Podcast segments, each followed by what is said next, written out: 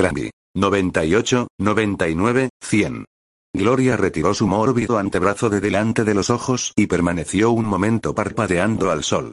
Después, tratando de mirar en todas direcciones a la vez, avanzó cautelosamente algunos pasos, apartándose del árbol contra el que se apoyaba. Estiró el cuello, estudiando las posibilidades de unos matorrales que había a la derecha y se alejó unos pasos para tener mejor punto de vista.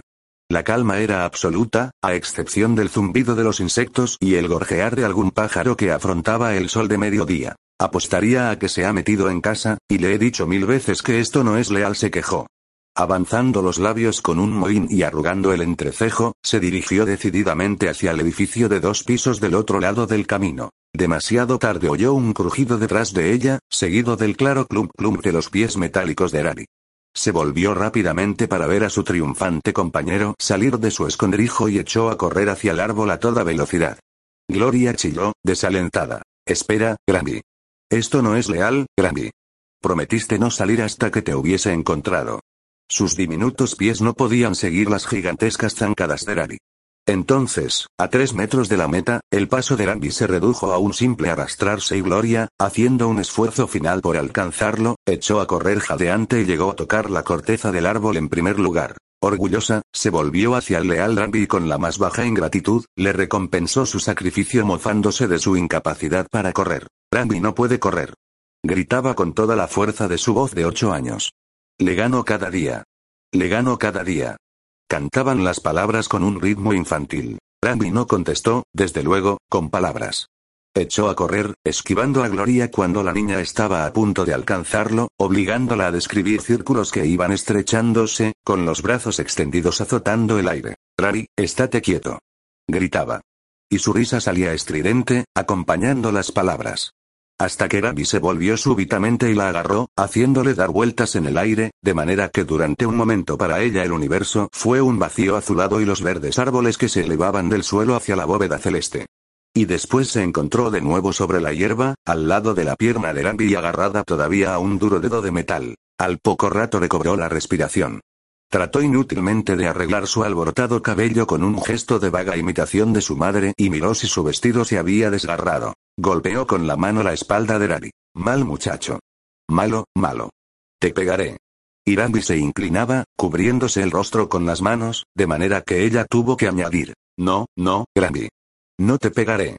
Pero ahora me toca a mí esconderme, porque tienes las piernas más largas y me prometiste no correr hasta que te encontrase. Granby asintió con la cabeza pequeño paralelepípedo de bordes y ángulos redondeados, sujeto a otro paralelepípedo más grande, que servía de torso, por medio de un corto cuello flexible y obedientemente se puso de cara al árbol. Una delgada película de metal bajó sobre sus ojos relucientes y del interior de su cuerpo salió un acompasado tic-tac. Y ahora no mires, ni te saltes ningún número, le advirtió Gloria, mientras corría a esconderse. Con invariable regularidad fueron transcurriendo los segundos, y al llegar a cien se levantaron los párpados y los ojos colorados de Rambi inspeccionaron los alrededores. Al instante se fijaron en un trozo de tela de color que salía de detrás de una roca. Avanzó algunos pasos y se convenció a sí mismo que era Gloria. Lentamente, manteniéndose entre Gloria y el árbol meta, avanzó hacia el escondrijo, y, cuando Gloria estuvo plenamente a la vista y no pudo dudar de haber sido descubierta, tendió un brazo hacia ella, y se golpeó con el otro la pierna, produciendo un ruido metálico. Gloria salió, contrariada. ¿Has mirado? exclamó con neta deslealtad. Además, estoy cansada de jugar al escondite. Quiero que me lleves a paseo. Pero Randy estaba ofendido de la injusta acusación, y, sentándose cautelosamente, movió la cabeza contrariado de un lado a otro. Gloria cambió de tono, adaptando una gentil actitud de halago. Vamos, Rari, no lo he dicho en serio, que mirases. Llévame a paseo. Pero Randy no era tan fácil de conquistar. Miró fijamente al cielo y siguió moviendo negativamente la cabeza, obstinado. Por favor, Rari, llévame a paseo. Rodeó su cuello con sus rosáceos brazos y estrechó su presa. Después cambiando repentinamente de humor, se apartó de él. Si no me das un paseo, voy a llorar. Y su rostro hizo una mueca, dispuesta a cumplir su amenaza. El endurecido Rami no hizo caso de la terrible posibilidad, y siguió moviendo la cabeza por tercera vez. Gloria consideró necesario jugar su última carta. Si no me llevas, exclamó amenazadora, no te contaré más historias. Ni una más. Ante este ultimátum, Rambi se rindió sin condiciones y movió afirmativamente la cabeza, haciendo resonar su cuello de metal. Levantó cuidadosamente a la chiquilla y la sentó en sus anchos hombros. Las amenazadoras lágrimas de Gloria se secaron en el acto y se echó a reír con deleite. La piel metálica de Rambi, mantenida a una temperatura constante gracias a las resistencias interiores, era suave y agradable, y el ruido metálico que ella producía al golpear el cuerpo con sus tacones daba mayor encanto a la situación. Eres un caza aéreo, Rari, eres un gran caza aéreo de plata. Tiende los brazos. Tienes que tenderlos, Rari, si quieres ser un caza aéreo. Ante aquella lógica irrefutable los brazos de Rambi se convirtieron en alas, que recogían las corrientes de aire, y fue un caza aéreo. Gloria se agarraba a la cabeza del robot, inclinándose hacia la derecha. Entonces dotó a la nave de un motor que hacía BRRRR, y de armas que producían sonidos onomatopéyicos de disparos. Daba caza a los piratas y las baterías de la nave entraban en acción. Hemos matado a otro. Dos más. Gritaba. Más a prisa, hombre. Nos quedamos sin municiones. Apuntaba por encima de su hombro con indomable valor, Irán era una achatada nave del espacio que zumbaba a través de la bóveda celeste con la máxima aceleración. Cruzó corriendo el campo hacia la alta hierba, y se detuvo con una rapidez que arrancó un grito a su sonrojada amazona y la dejó caer suavemente sobre la blanda alfombra verde. Gloria se reía y jadeaba, lanzando intermitentes exclamaciones. Oh, qué bueno. Rambi esperó a que recobrase la respiración y entonces le tiró suavemente de un mechón de pelo. ¿Quieres algo? Dijo Gloria con una expresión de inocencia en los ojos, que no consiguió engañar ni por un instante a su voluminosa niñera. Rambi le tiró del pelo con más fuerza. Ah, ya sé. ¿Quieres una historia? Rambi asintió rápidamente. ¿Cuál? Rambi describió un semicírculo en el aire con un dedo. ¿Otra vez? Protestó la chiquilla. Te he explicado. La cenicienta. Un millón de veces. ¿No estás cansado de ella? Es para niños. Bien, bien añadió, viendo a Arabin describir otro semicírculo. Gloria reflexionó, evocó en su memoria el recuerdo del cuento, con sus modificaciones propias, que eran varias, y empezó. ¿Estás a punto? Bien, pues había una vez una bella muchacha que se llamaba ella. Y tenía una cruel madrastra y dos hermanastras muy feas y muy malas y griega. Gloria había llegado al momento crítico del cuento. Daba medianoche en el reloj y sus andrajos se convertían. Irambi escuchaba atentamente, con los ojos ardientes, cuando vino la interrupción. Gloria. Era la voz aguda de una mujer que había llamado no una, sino varias veces. Y tenía el tono nervioso de aquel a quien la ansiedad convierte en impaciencia. Mamá me llama, dijo Gloria, contrariada. Será mejor que me lleves a casa, Grammy. Randy obedeció apresuradamente, porque sabía que más valía cumplir las órdenes de la señora Weston sin la menor vacilación. El padre de Gloria estaba raramente en casa durante el día, a excepción de los domingos hoy, por ejemplo, y cuando esto ocurría, se mostraba el hombre más afable y comprensivo. La madre de Gloria, en cambio, era una fuente de sinsabores para Randy, que sentía siempre el deseo de alejar de su presencia. La señora Weston los vio en el momento en que aparecían por encima de los altos tallos de la vegetación, y volvió a entrar en la casa a esperarlos. Te he llamado hasta quedarme ronca, Gloria dijo severamente. ¿Dónde estabas? Estaba con Granby balbuceó Gloria.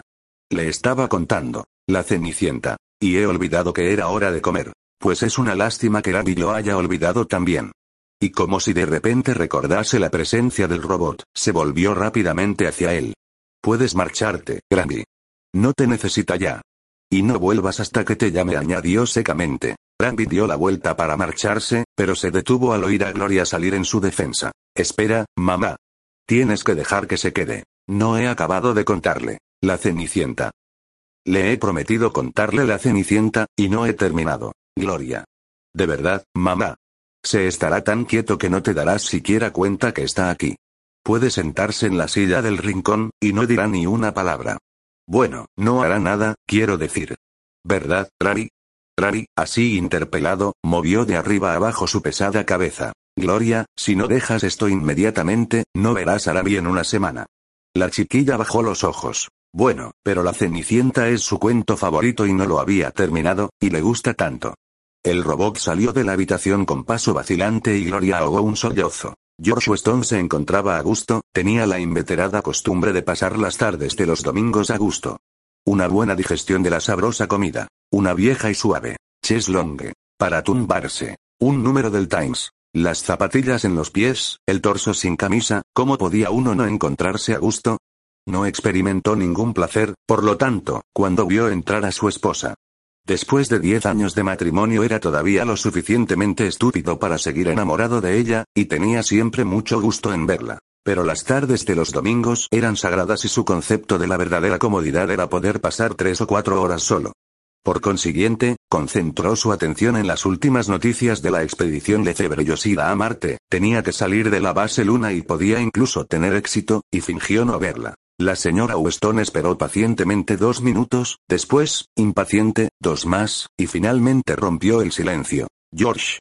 Ejem. He dicho George. ¿Quieres dejar este periódico y mirarme? El periódico cayó al suelo, crujiendo, y George volvió el rostro contrariado hacia su mujer. ¿Qué ocurre, querida? Ya sabes lo que ocurre. Es Gloria y esa terrible máquina. ¿Qué terrible máquina? No finjas no saber de lo que hablo. El robot, al cual Gloria llama Ravi. No se aparta de ella ni un instante. ¿Y por qué quieres que se aparte? Es su deber, y en todo caso, no es ninguna terrible máquina. Es el mejor robot que se puede comprar con dinero y estoy seguro que me hace economizar medio año de renta.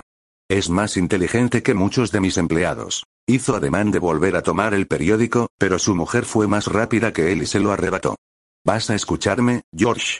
No quiero ver a mi hija confiada a una máquina, por inteligente que sea. No tiene alma y nadie sabe lo que es capaz de pensar.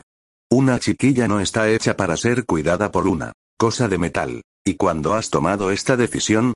preguntó el señor Weston frunciendo el ceño. Ya lleva con Gloria dos años y no he visto que te preocupases hasta ahora. Al principio era diferente. Era una novedad, me quitó un peso de encima y era una cosa elegante. Pero ahora, no lo sé, los vecinos.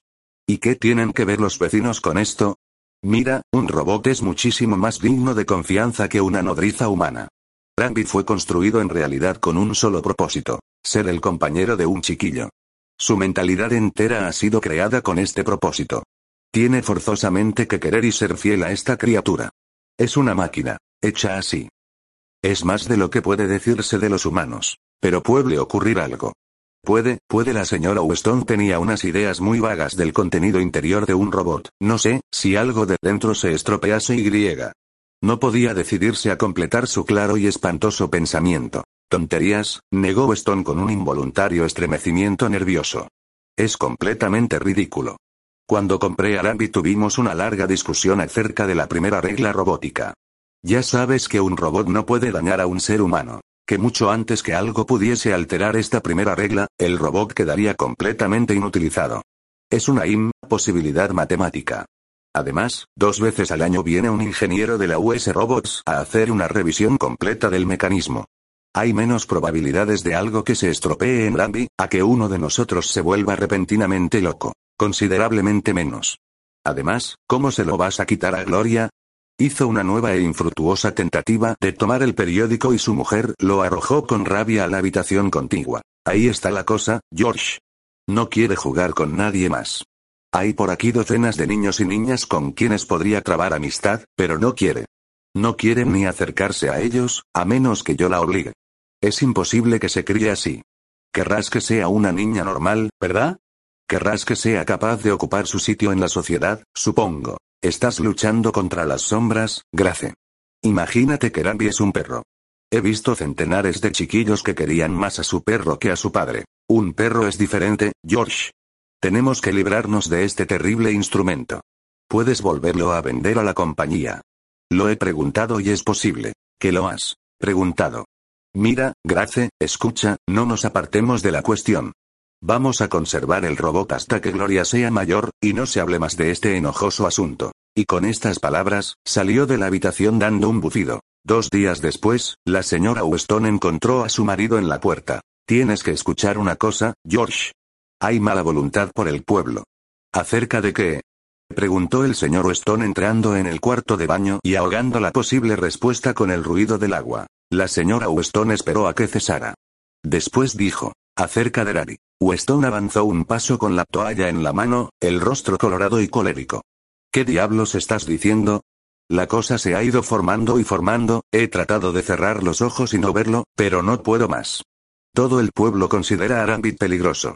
No dejan acercarse aquí a los chiquillos. Nosotros le confiamos nuestra hija. La gente no razona, ante estas cosas. Pues que se vayan al diablo. Decir esto no resuelve el problema. Yo tengo que comprar allí. Tengo que ver a los vecinos cada día. Y estos días es peor cuando se habla de robots. Nueva York acaba de dictar la orden prohibiendo que los robots salgan a la calle entre la puesta y la salida del sol. Muy bien, pero no pueden impedirnos tener un robot en nuestra casa, Grace. Esto es una de tus campañas. La conozco. Pero la respuesta es la misma. No. Seguiremos teniendo a Rari. Y no obstante, quería a su mujer. Y, lo que era peor aún, su mujer lo sabía. George Weston, al fin y al cabo, no era más que un hombre, el pobre. Y su mujer echaba mano de todos los artilugios que el sexo más torpe y escrupuloso ha aprendido, con razón e inútilmente, a temer. Diez veces durante la semana que siguió, tuvo ocasión de gritar. Brandy se queda, y se acabó.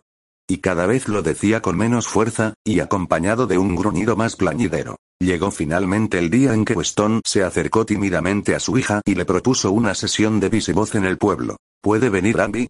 No, querida, dijo él estremeciéndose al sonido de su voz, no admiten robots en el visivoz, pero podrás contárselo todo cuando volvamos a casa. Dijo las últimas palabras balbuceando y miró a lo lejos. Gloria regresó del pueblo hirviendo de entusiasmo, porque el visivoz era realmente un espectáculo magnífico. Esperó a que su padre metiese el coche a reacción en el garaje subterráneo y dijo, espera que se lo cuente a Randy, papá. Le hubiera gustado mucho. Especialmente cuando Francis Fran retrocedía tan sigilosamente y tropezó con uno de los hombres leopardo y tuvo que huir. Se rió de nuevo. Papá, ¿hay verdaderamente hombres leopardo en la luna? Probablemente, no dijo Stone distraído. Es solo fantasía. No podía entretenerse ya mucho con el coche.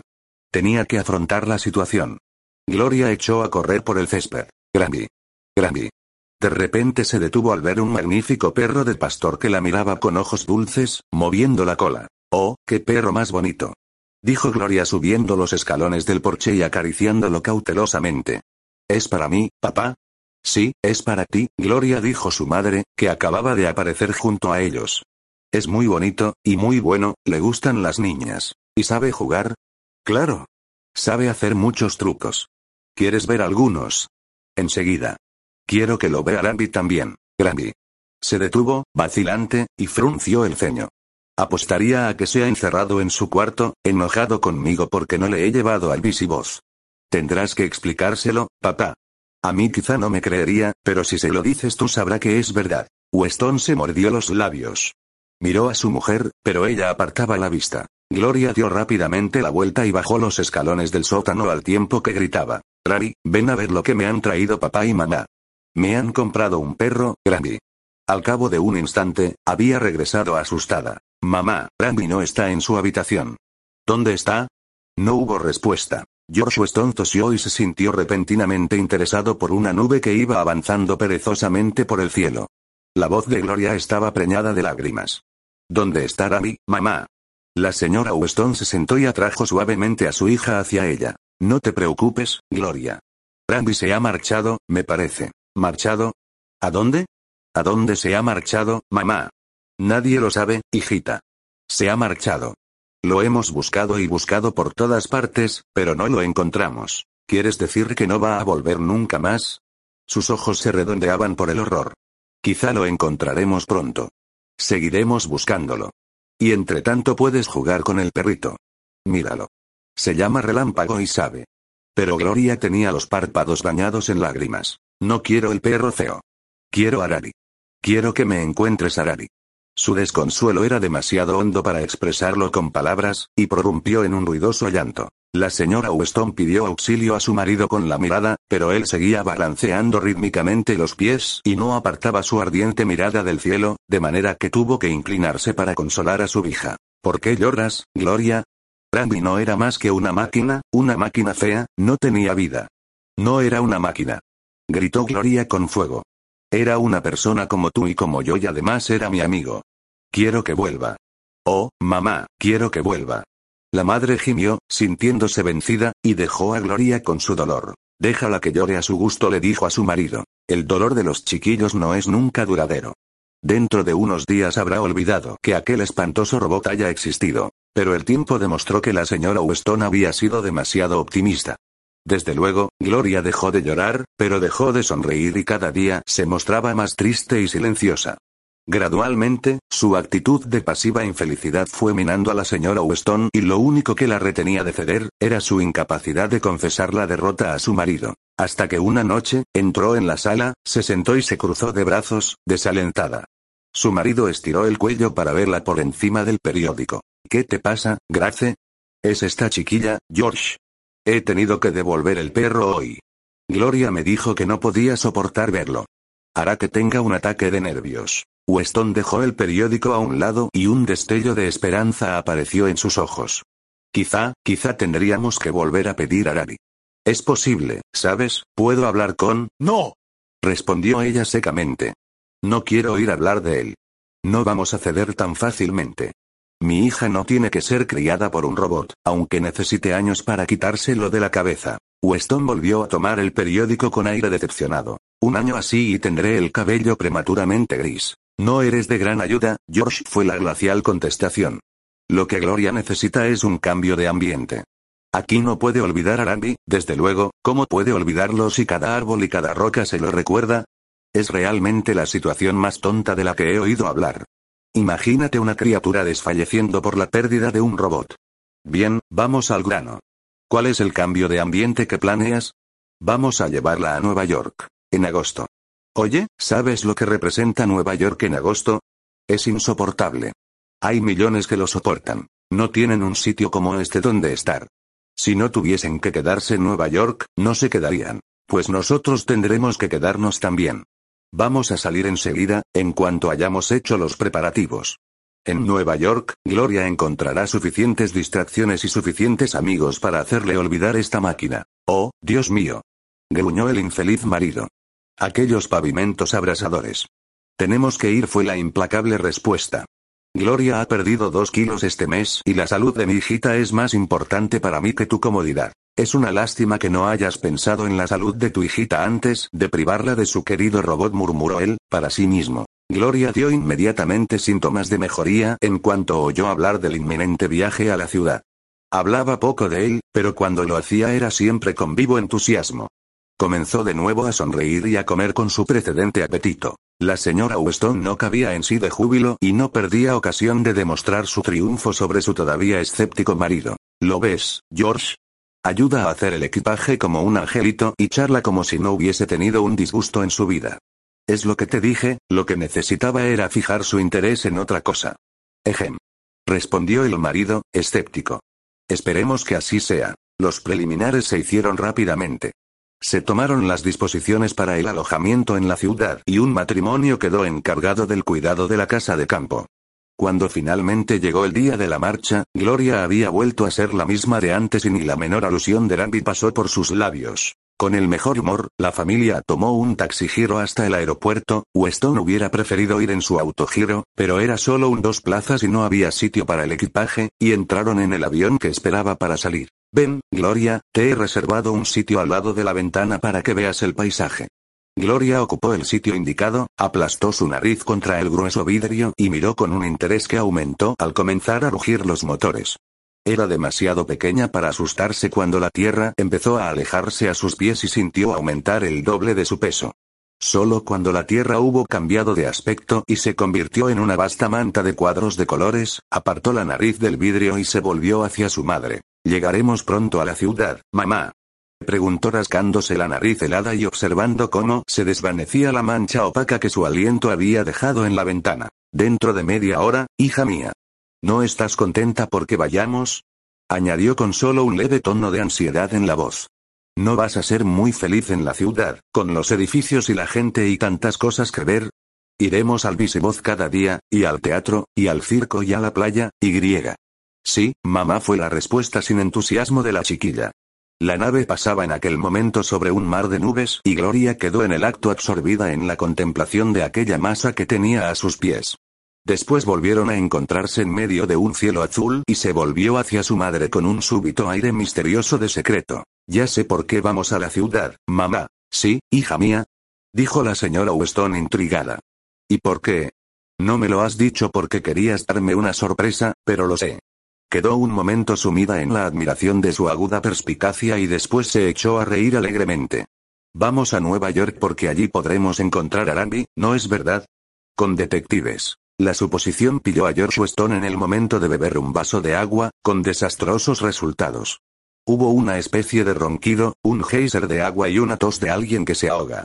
Cuando todo hubo terminado, ofreció el aspecto de una persona profundamente contrariada, tenía el rostro colorado y estaba mojado de pies a cabeza. La señora Weston mantuvo su compostura, pero cuando Gloria hubo repetido su pregunta con el ansia redoblada en la voz, su mal humor triunfó. Quizá repitió secamente.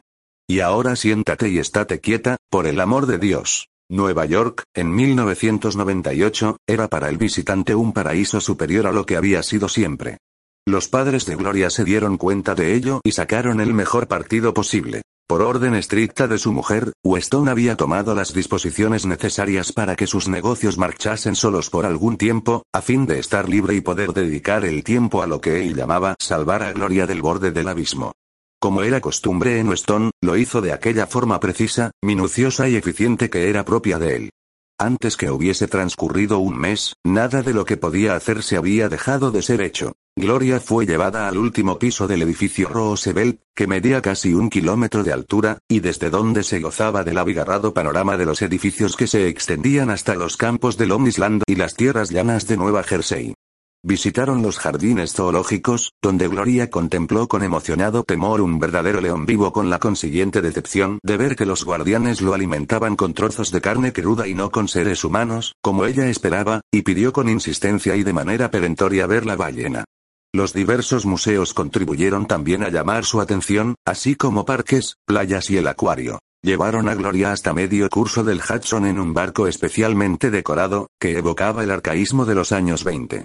Viajó por la estratosfera en una salida de exhibición y vio el cielo ponerse de color púrpura, las estrellas destacar en el firmamento y la tierra nebulosa tomar bajo ellos el aspecto de una gran taza cóncava.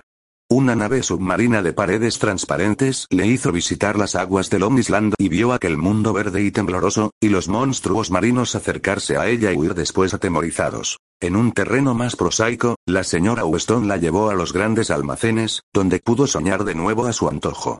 En resumen, cuando el mes hubo casi transcurrido, los Weston estaban convencidos de haber hecho cuanto era humanamente posible para quitarle de la cabeza al desaparecido Randy, pero no estaban muy seguros de haberlo conseguido. El hecho cierto era que dondequiera que llevasen a Gloria, desplegaba el más vivo interés por todos los robots que se le ponían delante.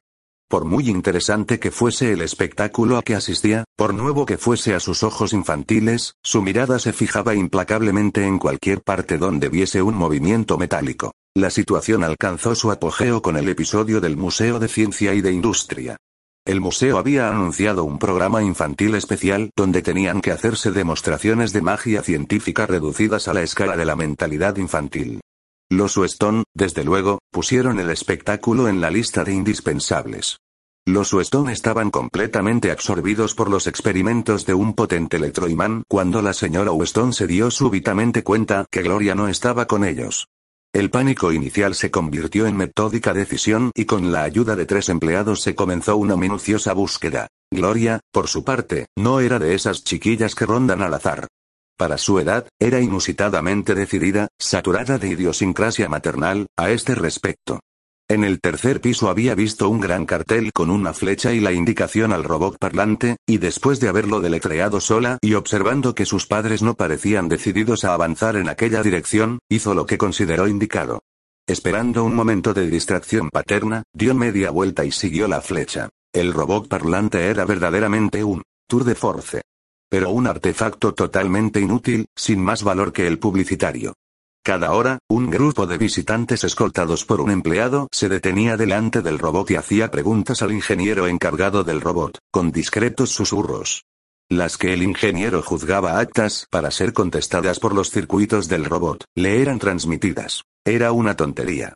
Puede ser muy interesante saber que el cuadrado de 14 es 196, que la temperatura en este momento es de vigésimo octavo centígrados, que la presión del aire acusa 750 milímetros de mercurio, y que el peso atómico del sodio es 23, pero para esto, en realidad, no se necesita un robot. No se necesita, en especial, una enorme masa inmóvil de alambres y espirales que ocupa 25 metros cuadrados. Pocos eran los que regresaban por una segunda exhibición, pero una chiquilla de unos 10 años estaba tranquilamente sentada en un banco esperando la tercera. Era la única persona que había en la sala cuando Gloria entró, pero no la miró. Para ella, en aquel momento otro ser humano era un ejemplar completamente despreciable. Consagraba su atención a aquel objeto lleno de ruedas dentadas. De momento, vaciló con cierto desaliento. Aquello no se parecía a ninguno de los robots que ella había visto. Cautelosamente, vacilando, levantó su débil voz. Por favor, señor robot, perdone, ¿es usted el robot parlante? No estaba muy segura de ello, pero le parecía que un robot que hablaba merecía toda clase de consideraciones. Por el delgado rostro de la muchacha de 10 años pasó una mirada de intensa concentración. Sacó una libreta de notas del bolsillo y comenzó a escribir rápidamente. Se oyó un girar de mecanismos bien engrasados y una voz metálica lanzó unas palabras que carecían de acento y entonación. Yo soy el robot parlante. Gloria lo miró contrariada. Hablaba, pero el sonido venía de dentro. No había rostro al cual hablar. ¿Puede usted ayudarme, señor robot? Dijo. El robot parlante estaba construido para contestar preguntas, pero solo las preguntas que se podían hacer. Confiado en su capacidad, sin embargo, respondió. Puedo ayudarle. Gracias, señor robot. ¿Ha visto usted a Rami? ¿Quién es, Rari? Un robot, señor robot. Señor se puso de puntillas. Es así de alto, pero más alto, y muy bueno. Tiene cabeza, ¿sabe? Bueno, usted no tiene, pero él sí. ¿Un robot? Preguntó el robot parlante un poco perplejo. Sí, señor robot. Un robot como usted, salvo que, naturalmente, no. Sabe hablar y que, parece una persona de veras. ¿Un robot como yo? Sí, señor robot. A lo cual el robot parlante solo contestó con un ruido de engranajes y un sonido incoherente. Trató de ponerse lealmente a la altura de su misión y se fundieron media docena de bobinas. Zumbaron algunas señales de alarma. En aquel momento la muchacha de 10 años se marchó. Tenía bastante para su primer artículo sobre aspectos prácticos del robotismo. Era el primero de los varios que tenía que escribir Susan Calvin sobre este tema. Gloria permanecía de pie con mal disimulada impaciencia, esperando la respuesta del robot, cuando oyó un grito detrás de ella. Allí está. Y en el acto reconoció la voz de su madre. ¿Qué estás haciendo aquí, mala muchacha? exclamó, su ansiedad transformándose en el acto en cólera. No sabes el miedo que has hecho pasar a papá y mamá. ¿Por qué te has escapado? El ingeniero del robot había aparecido también, mesándose los cabellos y preguntando quién diablos había estropeado la máquina. ¿Es que no saben ustedes leer? ¿No saben que no tienen derecho a estar aquí sin ir acompañados? Gloria levantó su ofendida voz. He venido solo a ver el robot parlante, mamá. Pensé que quizás sabría dónde estaba Randy, puesto que los dos son robots. Y al aparecer en su mente el recuerdo de Randy, estalló en una tempestad de lágrimas. Tengo que encontrar a Randy, mamá, tengo que encontrarlo. Ah, Dios mío, esto es más de lo que soy capaz de soportar. Exclamó la señora Weston ahogando un grito. Volvamos a casa, George. Aquella tarde, George se ausentó durante algunas horas y a la mañana siguiente se acercó a su mujer en una actitud sospechosamente complaciente. He tenido una idea, Grace. ¿Sobre qué? preguntó ella con soberana indiferencia. Sobre Gloria. ¿No vas a proponer devolverle el robot? No, desde luego que no. Entonces, sigue. No tengo inconveniente en escucharte. Nada de lo que hemos hecho parece haber servido de nada. Muy bien. He aquí lo que he estado pensando. El gran mal de Gloria es que piensa en Ravi como persona y no como máquina. Naturalmente, no puede olvidarlo. Ahora bien, si conseguimos convencer a Gloria del hecho que Surami no era más que un amasijo de acero y cobre en forma de planchas y que el juego de su vida no era más que hilos y electricidad, ¿cuánto tiempo duraría su anhelo? Es la forma psicológica de ataque, si entiendes lo que quiero decir. ¿Y cómo pretendes conseguirlo? Simplemente, ¿dónde imaginas que fui, anoche? He persuadido a Robertson, de la US Robots y Mechanical Men Incorporated, que nos permita realizar mañana una visita completa de sus talleres. Iremos los tres y una vez que hayamos terminado la visita, Gloria se habrá convencido que un robot no es una cosa viva. Los ojos de la señora Weston habían ido agrandándose progresivamente, delatando una súbita y profunda admiración. Pero, George, esto es una excelente idea. Los botones de la chaqueta de George Weston tiraron con fuerza. Es de las que tengo yo, dijo. El señor Struthers era un director general concienzudo y naturalmente inclinado a ser un poco locuaz. Esta combinación dio por resultado una visita que fue totalmente, quizá con exceso, explicada en todas sus fases. Sin embargo, la señora Weston no se aburría. Al contrario, más de una vez se detuvo e insistió en que explicase detalladamente algo en un lenguaje suficientemente claro para que Gloria lo entendiese. Bajo la influencia de esta apreciación de sus facultades narrativas, el señor Struthers se sintió comunicativo y se extendió con mayor genialidad todavía, si es posible. Incluso George Weston demostraba una creciente impaciencia. Perdóneme, Struthers dijo, interrumpiendo una coherencia sobre la célula fotoeléctrica. ¿No tienen ustedes una sección donde solo se emplee mano de obra robot? Oh, sí, sí, desde luego. Dijo sonriendo a la señora Weston. Un círculo vicioso, en cierto modo. Robots creando robots. Desde luego, no hacemos una práctica general de ello. En primer lugar, porque los sindicatos no nos lo permitirían. Pero conseguimos poder utilizar algunos robots como mano de obra robot, únicamente como una especie de experimento científico. Comprenda, prosiguió golpeándose la palma de la mano con sus lentes para dar peso a su argumentación, lo que los sindicatos no comprenden, y lo dice un hombre que ha simpatizado siempre con la obra sindical en general, es que el advenimiento del robot, aun cuando aportando al empezar alguna dislocación en el trabajo, tendrá inevitablemente que Sí, Struthers dijo Stone, pero esta sección de la que habla usted, ¿podemos verla? Debe ser muy interesante, estoy seguro. Sí, sí, desde luego. El señor Struthers se puso los lentes con un movimiento convulsivo y soltó una tosecilla de desaliento.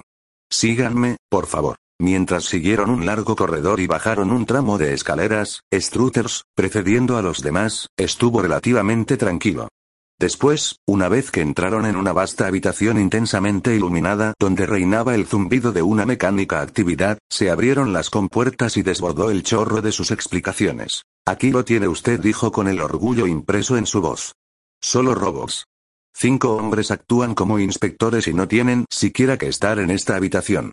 En cinco años, es decir, desde que inauguramos este sistema, no ha ocurrido un solo accidente.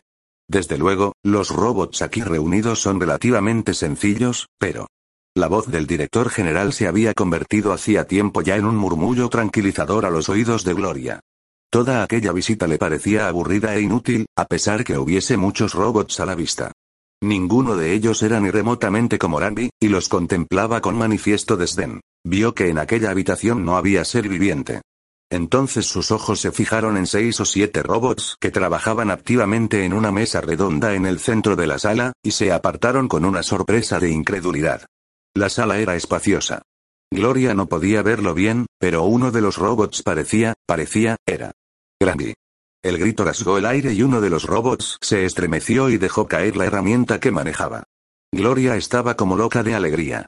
Introduciéndose por debajo de la barandilla antes que sus padres pudiesen impedirlo, saltó al suelo, situado algunos palmos más abajo y corrió hacia Randy, con los brazos abiertos y el cabello flotando. Y en aquel momento, las tres personas mayores vieron horrorizadas, al tiempo que quedaban paralizadas de espanto, lo que la chiquilla no vio. Un enorme tractor que avanzaba a ciegas, siguiendo el camino que tenía trazado. Weston necesitó una fracción de segundo para volver en sí, pero aquella fracción de segundo lo representó todo porque Gloria ya no podía ser salvada, todo era claramente inútil. Struthers hizo una rápida seña a los inspectores para que detuviesen el tractor, pero los inspectores no eran más que seres humanos y necesitaron tiempo para actuar. Solo fue Rambit quien actuó rápidamente y con precisión. Devorando con sus piernas de metal el espacio que los separaba de su pequeña ama, se lanzó hacia ella viniendo de la dirección opuesta. Todo ocurrió en un instante. Extendiendo el brazo, Randy agarró a Gloria sin moderar su marcha en lo más mínimo y dejándola, por consiguiente, sin aire en los pulmones. Weston, sin comprender muy bien lo que ocurría, sintió, más que vio, a Randy pasar por su lado como una luz y detenerse en seco. El tractor cortó el camino donde había estado Gloria, medio segundo después que Randy la hubo arrastrado tres metros, y se detuvo con un chirrido metálico y prolongado. Gloria recobró el aliento, fue sometida a una serie de apasionados abrazos y caricias por parte de sus padres y se volvió emocionada hacia Arari. Para ella no había ocurrido nada, salvo que había encontrado a su amigo. Pero la expresión de la señora Weston había pasado de la franca alegría a la de una sombría suspicacia. Se volvió hacia su marido, y, pese a su descompuesto y alterado aspecto, consiguió adoptar una actitud formidable. Tú, has preparado esto, ¿verdad? George Weston se secaba la abrasada frente con un pañuelo. Su mano temblaba y sus labios solo conseguían esbozar una sonrisa sumamente tenue. Randy no estaba construido para un trabajo de ingeniería o construcción, prosiguió la señora Weston siguiendo sus ideas. No podía serles de ninguna utilidad. Lo has hecho colocar aquí a fin que Gloria pudiese encontrarlo. Ya lo sabes. Pues, sí, dijo Weston. Pero, ¿cómo iba a saber yo que el encuentro tenía que ser tan violento? Irán le ha salvado la vida. Esto tienes que reconocerlo, no puedes volverlo a despedir. Grace Weston reflexionó. Se volvió hacia Gloria y Randy y los contempló pensativa algún tiempo. Gloria había pasado sus brazos alrededor del cuello del robot y hubiera asfixiado a cualquiera que no hubiese sido de metal, mientras murmuraba palabras sin sentido con un frenesí casi histérico. Los brazos de acero cromado de Rambi capaces de convertir en un anillo una barra de acero de 5 centímetros de diámetro, abrazaban cariñosamente a la chiquilla y sus ojos brillaban con un rojo intenso y profundo. Bien dijo Grace Weston, finalmente. Por mí puede quedarse hasta que se oxide. Desde luego, no fue así, dijo Susan Calvin, encogiéndose de hombros. Esto ocurría en... En 2002 habíamos inventado ya el robot móvil parlante que, naturalmente, dejaba a todos los modelos no parlantes anticuados, y que parecía ser el último grito en lo tocante a elementos no, robot. Entre 2003 y 2007, la mayoría de los gobiernos desterraron el uso del robot para todo propósito que no fuese la investigación científica. Así que Gloria tuvo que abandonar a Randy, al final, Así lo temo. Imagino, sin embargo, que debió serle más fácil a los 15 años que a los 8.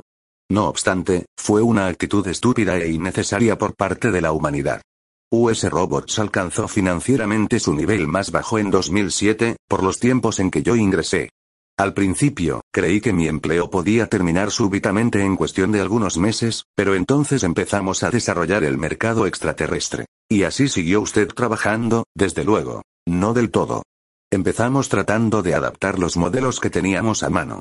Los primeros modelos parlantes, por ejemplo. Los enviamos a Mercurio para trabajar en las explotaciones mineras, pero fracasaron. ¿Fracasaron? Pregunté yo con sorpresa. Pero si las minas de Mercurio rinden muchos millones de dólares. Ahora, sí, pero fue una segunda tentativa la que triunfó. Si quiere usted saber algo de esto, le aconsejo que se entere de lo que le ocurrió a Gregory Powell. Él y Michael Donovan resolvieron los casos más difíciles entre los años 10 y 20. Hace años que no sé nada de Donovan, pero Powell vive aquí, en Nueva York. Hoy es abuelo, una cosa a la cual es difícil acostumbrarse. Yo solo puedo recordarlo como un muchacho. Desde luego, yo era joven también. Traté de seguirle tirando de la lengua. Si quiere usted darme los hechos escuetos, doctora Calvin dije, puedo hacer que el señor Powell me los complete más tarde. Y esto fue exactamente lo que hice. Extendió sus finas manos sobre la mesa y permaneció contemplándolas. Hay dos o tres casos sobre los que sé alguna cosa, dijo. Empecemos por Mercurio, propuse. Bien. Me parece que fue en 2051 cuando se organizó la segunda expedición a Mercurio. Era una expedición exploratoria, financiada en parte por US Robots y en parte por Solar Minerals. Consistía en un nuevo tipo de robot, todavía experimental, Gregory Powell. Michael Donovan,